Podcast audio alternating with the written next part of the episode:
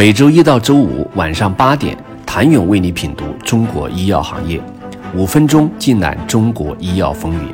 喜马拉雅的听众朋友们，你们好，我是医药经理人、出品人谭勇。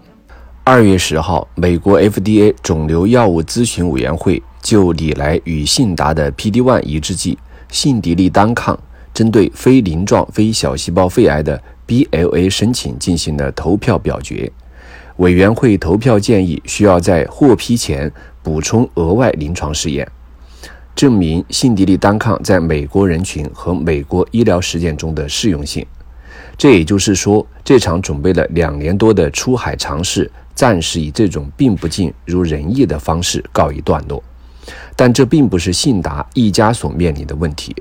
作为国内第一个做 PD-1 大适应症去美国常规申报的中国创新药企，信达自然承担了更大的风险。但直到2021年12月之前，一切进展的都相对顺利。但去年12月，国内开始嗅到美国在国产 P D One 出海这件事情上的态度变化，风向忽然变了。最直接的声音来自 FDA 的官员。二零二一年十二月十六号，FDA 肿瘤卓越中心主任理查德在接受媒体采访时指出，目前 FDA 新药获批中靠单一国家临床数据的情况存在问题，并点名中国。他表示，这与美国倡导的在临床试验中增加患者多样性的原则背道而驰。理查德在 FDA 肿瘤药物审评中最具影响力人物。2005年，FDA 肿瘤卓越中心创立伊始便一直担任该机构主任。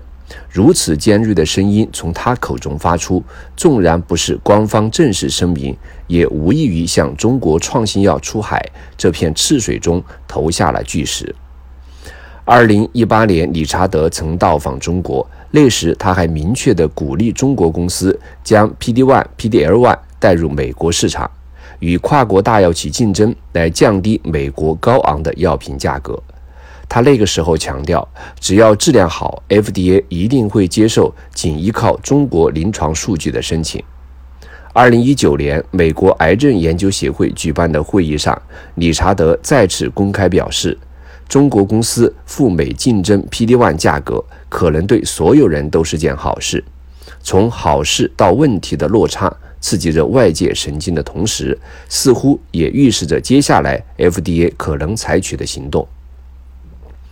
今年一月，花旗银行就解读美国或许将基于同质化竞争、临床资源和定价体系等多方面因素考虑，收紧对中国 PD-1 单抗的监管。春节刚过，理查德再次公开表示，国际多中心临床试验，而非单一国家数据，才是横跨全球药物开发和监管协调的桥梁。到二月八号晚，FDA 挂网肿瘤药物咨询委员会会议的首批材料，FDA 针对单一国家临床数据收紧监管的信号被正式的释放了出来。恰恰是这场针对国产第一个出海 PD-1 的肿瘤药物咨询委员会会议，充当了 FDA 阐明新规则的发言场。对此，有人担忧，未来 FDA 针对中国药企的监管将越来越严，这将重创中国创新药的出海之路，前途一片暗淡。对于这种论调，FDA 前审评专家王亚平只同意其中的一小部分。FDA 的监管比以前更加严格了，至少在癌症药物上比以前更加严格了，这点毋庸置疑。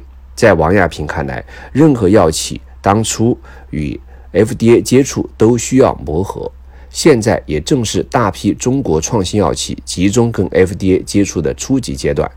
这次信达在肿瘤药物咨询委员会所遇到的挫折，便是一次需要磨合期的体现。FDA 变脸，国产 PD-1 出海何去何从？请您明天接着收听。谢谢您的收听。想了解更多最新鲜的行业资讯、市场动态、政策分析，请扫描二维码或添加医药经理人微信公众号“医药经理人”——医药行业的新闻与资源中心。我是谭勇，明天见。